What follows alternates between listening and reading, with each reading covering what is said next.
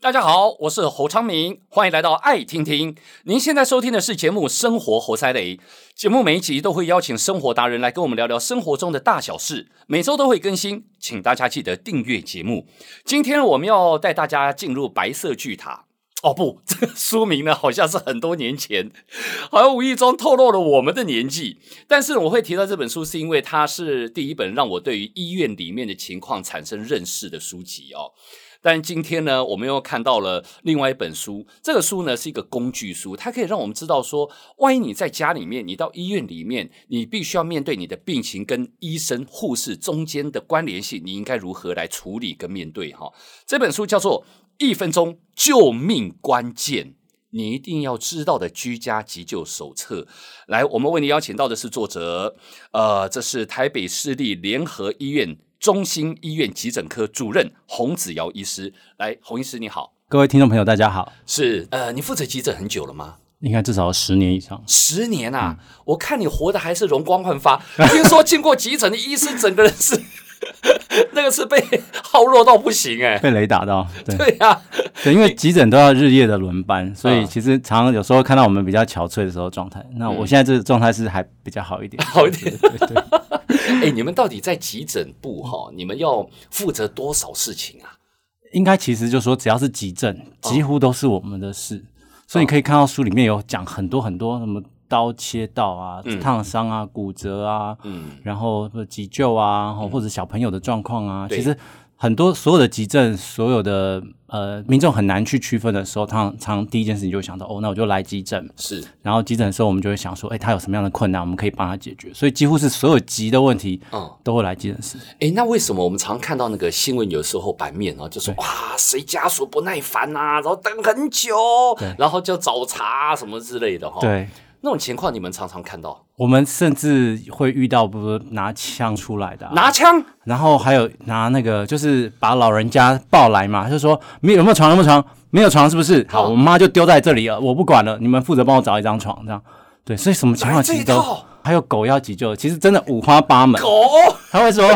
你不急救我家的狗，我家的狗被蛇咬了，你不急救是不是？我说哎、它是狗不是人哎、他说没关系，用我的健保卡。我说哎、大哥，健保卡不能这样用 的、对不起，我我我不小心笑，但我只是觉得 真的、啊这是很多状况，这真的是很多医状院，这人的医院不是兽医啊，况对，但是他就会他不管。他会说你没有医德，然后就把电话挂了。这样那你们怎么办呢？大家就是用这个，对，大家说啊，你们是要同理心啊，我管你的对，啊那你怎么办？就笑一笑， 笑笑，笑一笑，对，因为你就是还是还是要处理病人嘛。不就是说，其实这个社会有各种人，在急诊室就是你遇到，就是其实就是说整个社会的缩影，就是在短短的几分钟，很多状况真的。我相信你们一天所经历到，可能是很多人一年以上在社会上呃那的、啊个剂量的剂量是很高的， 对对对对，哎、那你刚刚说的，人家枪都拔出来了，你们能能怎么办呢、啊？不是那那当然只好靠赶快找警察，这就没办法，这已经超过，因为你其实你能够你最有能力的部分就是医疗啦，哦对啊，你说其他那个对啦，真的你也是不没能办把法手术刀跟他对峙，对对对对对不行，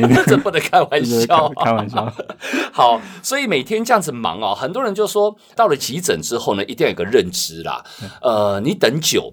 有的时候呢，是因为想说，哎，他先，他后来为什么他先？因为病情不一样、啊。对。对对急诊之所以是急诊，它那个定义一定要搞清楚。对，其实我们现在急诊已经分成呃五五个等级，嗯最高的等级我们说急诊只有一种 VIP，就是你已经快要死了。 ，OK。你快要死的时候，一定进来，所有人就放下手边的工作，全部人上去帮你急救哦哇，。这种这是一 VIP 定是我要。们这辈子最不想要对得到的殊对对荣，对，没有人想要。对对对，真的所以其实你能够等，通常就是因为你在分类的时候，比如说，哎，你的症状、你的病情，其实呃可以有这个时间等待的时候，我们就会先把医疗资源给最需要的人。嗯对，所以我们会照这个顺序，而不是号码牌上面的顺序。了解了。对对对好，那到了急诊之后呢？因为始终是比较急嘛，哈、哦，就算你只是一个肚子绞痛，你痛死了，它也是算你认为的急。当然，嗯，你一到那边之后，呃，当然急诊它第一关是柜台的医护人员，对对他会先询问你一些叫做简减单伤的，对减伤之类减伤对啊、再来还有当然后面的医生的对对问诊对什么，我们家属或是当事人应该要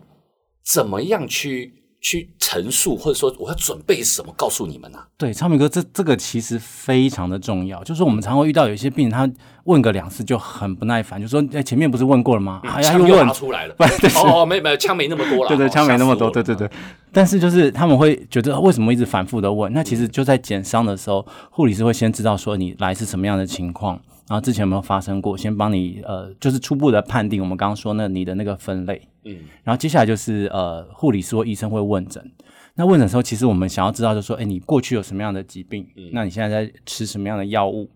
那比如说有人撞到头啊，他有吃抗凝血剂，嗯那这其实就是很重要的一个资讯。哦，对，那而且我们常常会反复的问呃一个问题，比如说，其实我们想要知道说，比如说像呃事件发生的时候，比如说像你说的肚子痛好了，什么时候开始发生？嗯，那个痛是什么样的？什么样的痛？绞痛一阵一阵痛，还是持续的一直痛？那或者说它痛的位置有没有跑来跑去？嗯那这东西其实对我们来说，我们就会在脑海里面开始把你的疾病做归纳，然后把它分析出来一些比较可能的疾病。嗯，然后接下来我们可能帮你做一些检查，不管是超音波、电脑断层或者是嗯抽血，然后得到说，哎，这些东西建把一些危急的情况排除以后，得到说，其实你是这个病。嗯，对，所以这是一个过程，所以我们都会反复的去问这件事大情。家是要有耐心啦，因为有时候我都在想说，如果我是医生哦，真的很为难呢、我只来跟你讲一个模糊，哦我、肚子痛，啊，你肚子痛那么大 范围，正呀，关洛音的，对，不可能这样嘛，对不对？对对对肚子痛你可能肠子、对胃，对，痛的位置是，它位痛置的呃性质，对你呀怎都么不一描述样欸它？比如说、哦裂开的痛，还是爆炸的痛？其实那对些东西对医生来说都是重要的资是讯。是是对是，对所以其实你们在诊断上面，你能得到越多资讯，你在脑袋里面的删除法，对比如说你这个肚子痛，它可能有二十种原因，对，你可能就要去删除了，对删除到时候可能剩五种，然后再对进一步检查，再去从五种里面去找出最可能的一种。对，没错。是其这样实那有诊时候断的过程就是这样。对不对？那有时候你尽管说找出最有可能一种，因为它的时间是急促的。对，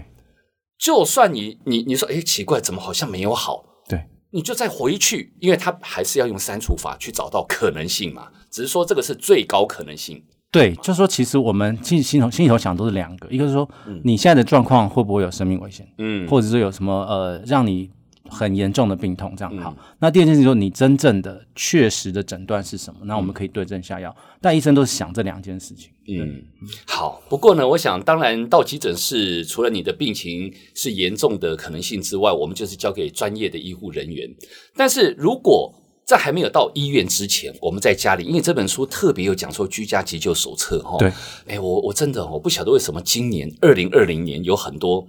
让大家感觉是很遗憾的事情哈、哦。是是是，心肌梗塞。当然，这样子的突发案件很多人都会出现的哈、对尤其在呃天气变化对之类的。对。呃，在家里面如果要面对这种有人呃，我们用猝死来形容好了哈，是嗯这个突然不舒服，那个到底我们我们要怎么办啊？呃，因为其实现在大家都在推广两件事情，一个哦就是急救嘛。嗯，现在跟以前不一样，我们以前呃可能到了医生以后才学什么急救，但我们现在对其实像像可能小学生、中学生，他们其实都会训练怎么样急救。嗯，对，所以他们当然更早比我们知道这件事情。然后另外一件事情就推广的是我们的 AED，就叫做 OK 傻瓜电击器。嗯，那个那好像在公共场合、对社区大楼的对 lobby 应该呃都要，捷运嘛、机场嘛对对、高铁，其实到都处要都都有要。对对对对哦对对对。嗯，很多人他可能万一轻忽了一个黄金的自我诊断，好了，自我判定是，他可能就错失了第一急救的时间。呃，就像我曾经哦，好像不知道在什么氛围当下的时候，我就突然觉得好像头开始晕起来，然后有点脸色快发白，嗯我就赶快让自己躺下来，这样子，哎，躺休息一下就好了。对，好。他可能事情可大可小哦，对那有的人可能你不知道的时候，你可能就整个就昏厥过去了。对好，我们有没有一些自我察觉说什么状况，时间性多长，我要赶快打一九或是赶快叫急救的？ OK，呃，当然有一些比较严重的症状，像我们想说，呃，呼吸困难、喘啊，哈，或者说胸闷、胸痛。那头晕的部分，其实我们比较在意的是，比如说有没有中风的症状。嗯，那因为晕的原因有很多种，对大部分其实是，比如说像良性的，有时候可能只是一些退化的原因，或者我们把它通称叫做内耳不平衡。嗯，哦，那这些东西虽然你症状上很晕，但其实你的呃病症上会造成严重意外的情况不多。嗯，但是反嗯而头晕我们会比较担心，比如说有没有中风的症状，指的是像偏瘫啊。就是半边手脚麻，没有力气，嗯嗯嗯，脸歪斜啊，然后流口水啊，也是只要有任何一点点中风这个感觉，对脸歪斜一定会有出现。对，就是说呃刚刚讲说头晕嘿，可以是一种中风的症状，因为对我们中风其实分成呃两大类，哈对一种是从血液是从呃我们的我们的前面来的，叫做前循环，哈哦对那另外有二十 percent 的血液是从后循环来的，哦那后循环的呃中风常常就用头晕来表现，哦，OK，对，但那个晕会持续一直晕嘛，哦不是说一下就过去了。哦，然后最后一个还有一个就是说，呃，冒冷汗，对，就其实你根本就不是热嘛，不是那种热，就是你根本就没有在干嘛，然后突然就这样冒冷汗。嗯，那这些情况当然就代表说你的情况是很危急的，哦，就是说你可能会有像刚刚提到像猝死风险这样的机会。嗯，那这样的话当然就要请你赶快来急诊室。 OK，那它有没有一个时间性？就是说身体在症状的演变的严重程度？嗯，呃，人家我我我因为我有听人家讲说，好像比如说黄金时间，黄金时间，嗯例如说到了几秒之后哈，你你可能你那个瞳孔啦，或者说到了几分钟对之后，你可能已经那个血血液停止了什么之类的。 OK，你这个 OK 时间性，应该是说，呃，当然，如果说，嗯，假设像我们说猝死，有时候比如说心脏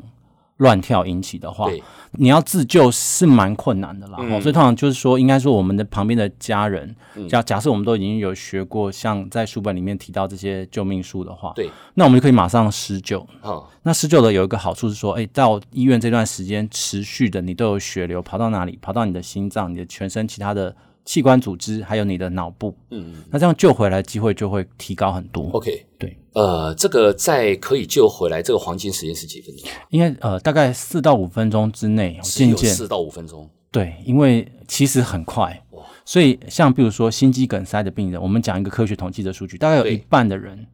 在医院外面就已经往生了，就已经过去了。嗯，对，所以你说那样的人，如果假设他中间没有经过一些急救的措施的话，他到医院能够急救的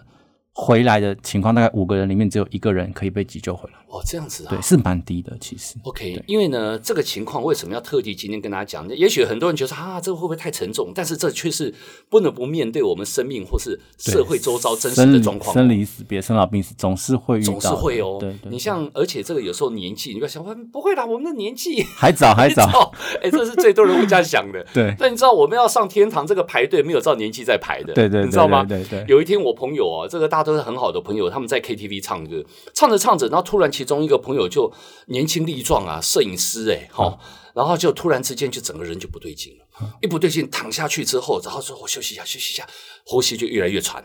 然后大家也不懂啊，对不懂之后发现不对，赶快叫计程车，赶快送到医院，不好意思。在计程车上面已经脱肛了，哦，那真的那个是可能蛮就严来不重及了对对不对那个应该就对，因为其实我曾经有急救过一个个案，就是说他在我们医院附近的牛排馆吃牛排，嗯为什么庆生哦，啊！庆生然后噎到，然哦后来的时候就急救，就没有呼吸心跳，生日就变成忌日，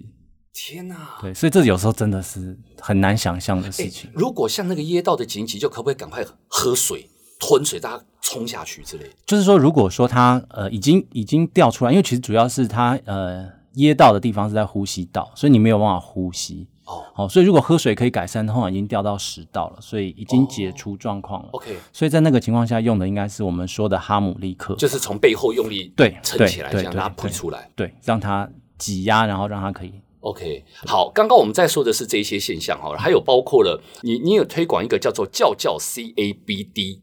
对。这个是什么？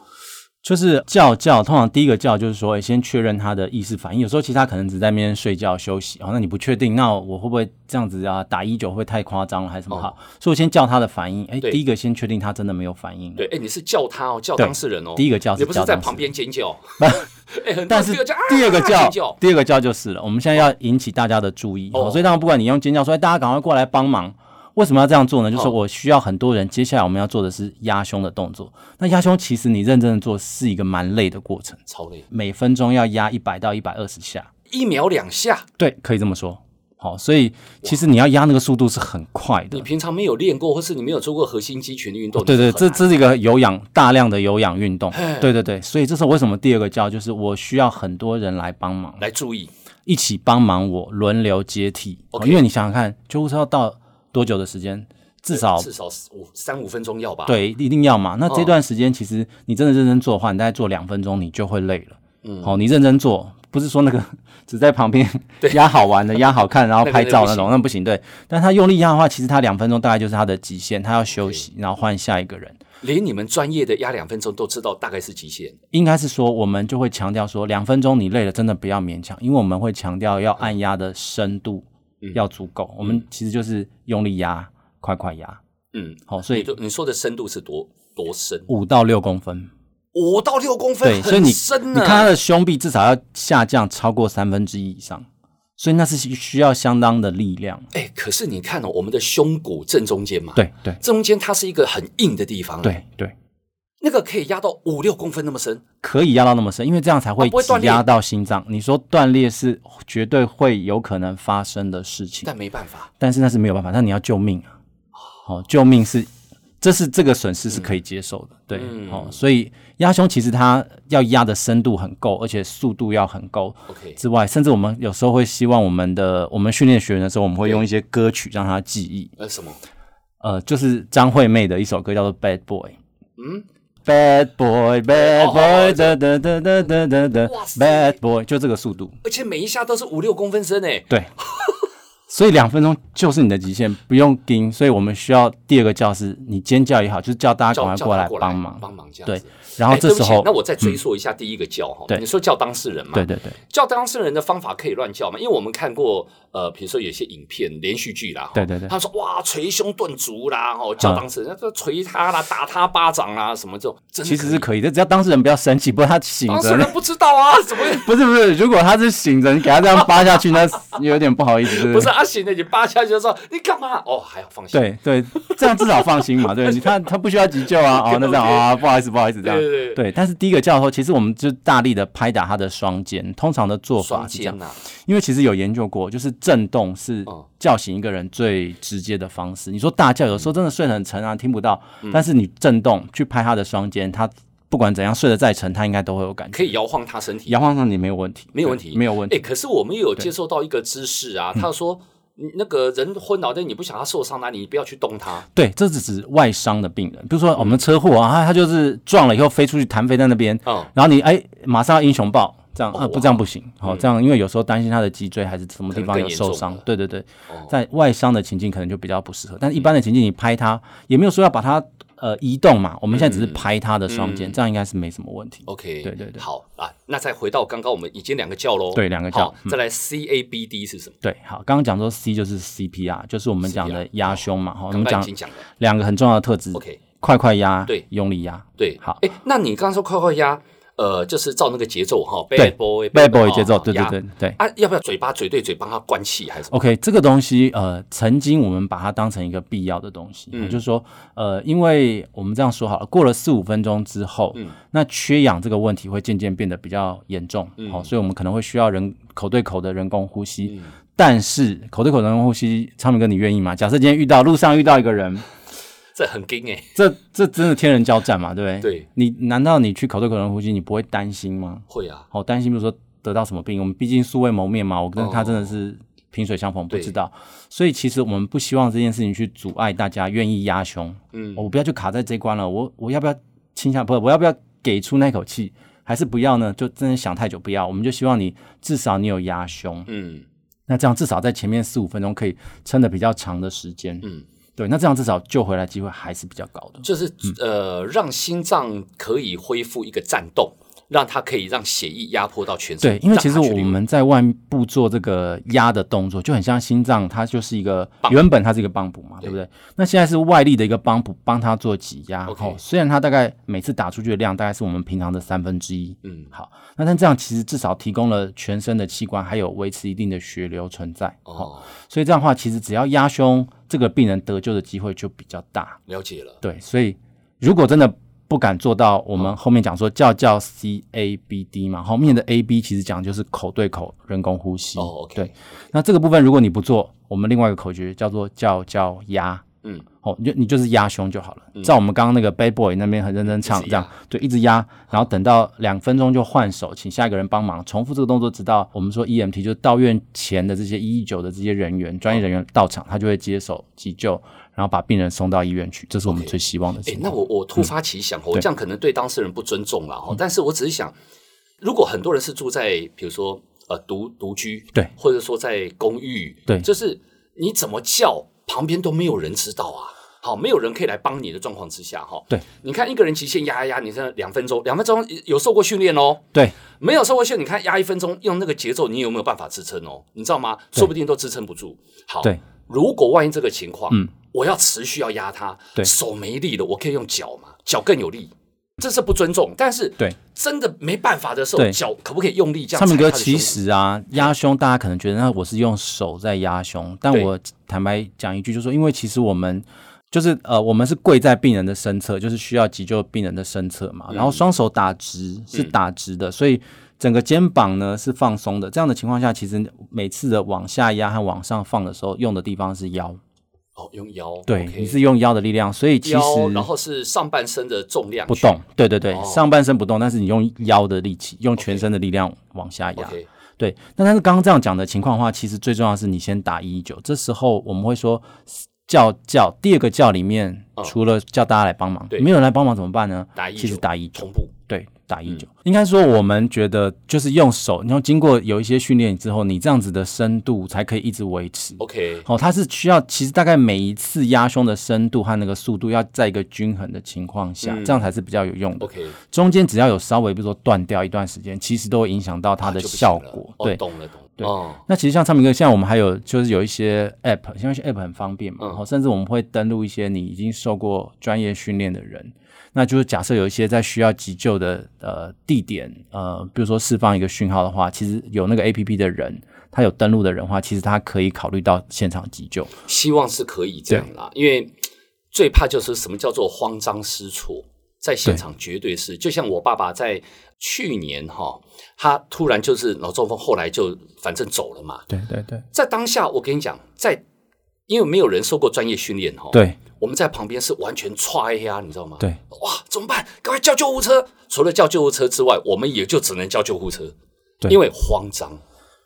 对，因为我说当医生的过程里面，常会觉得说我其实很少有时间，嗯，哦，比如说你回去应该要注意什么？如果遇到类似的情况，你应该要做什么？那这些东西其实都可以，都很值得需要跟坐下来好好跟没病错人家属这个是要提倡的对。但是问题是在急救室里面，大家都觉得急诊医生很凶，有没有？啊。急诊护理师很对对凶，对每个对嗓门都很大，好对像好像欠他钱一样，就是 很凶。对，但是有的时候我们真的就是因为太忙了，你根本就没有心思说哦，就是好好坐下来跟病人讲他整个他需要注意的事情。所以我觉得，那我们与其这样子啊、在那边呃没有办法花时间，然后最后病人反复，可能因为同样的症状又回来，嗯那倒不如我坐下来好好把它写成一本书。那里面把我想要讲的部分都把它写出来，对，这是其实这是写这本书的很初好衷，，非常对对好对。因为我觉得，呃，除了我们所有的东西都靠医生护士在帮忙以外，如果你可以认识越多，就像我我刚刚讲的例子，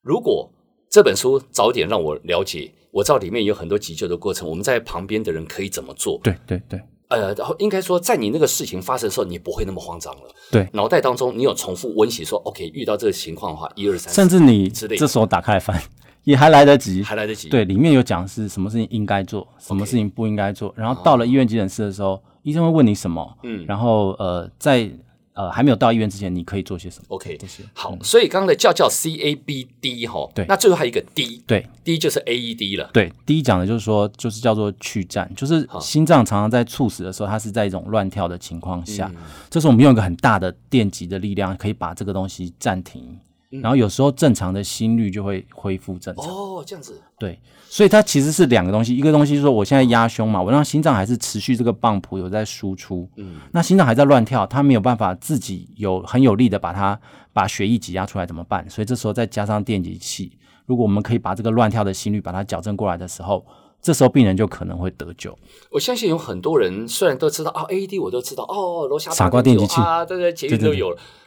很多人可能不见得知道怎么用，对，应该是说你不熟的人，你害怕，啊等一下拿来啊怎么用嘿？不会怎么办啊？这个对人救不起来，啊，是不是算我的？啊嘿，对对，会想很多。其实很简单，傻瓜电极器里面很多的设计是说，你一打开的时候，它就启动了电源，嗯，启动电源之后，它就开始跟你讲接下来要怎么做，有语音语音。 ，OK，好，所以打开电源之后，它我们有个口诀叫做开、贴、插、电。嗯，好，打开就打开电极器，或者打开它的电源嘛。好、嗯嗯打开了电源之后，通常电极器就会有语音系统去告诉你接下来要做什么。嗯好，贴呢，就是说我们会用两个电极片，一个就是像那种粘贴在病人身体上面的地方。那、后你说粘贴在哪里？我不知道怎么办？嗯不用担心，上面就会画图。哦，粘贴的那个电极片上面就有。画你要贴的位置，嗯好、通常就是在呃左胸，然后另外一个是在右边的腋下这个地方。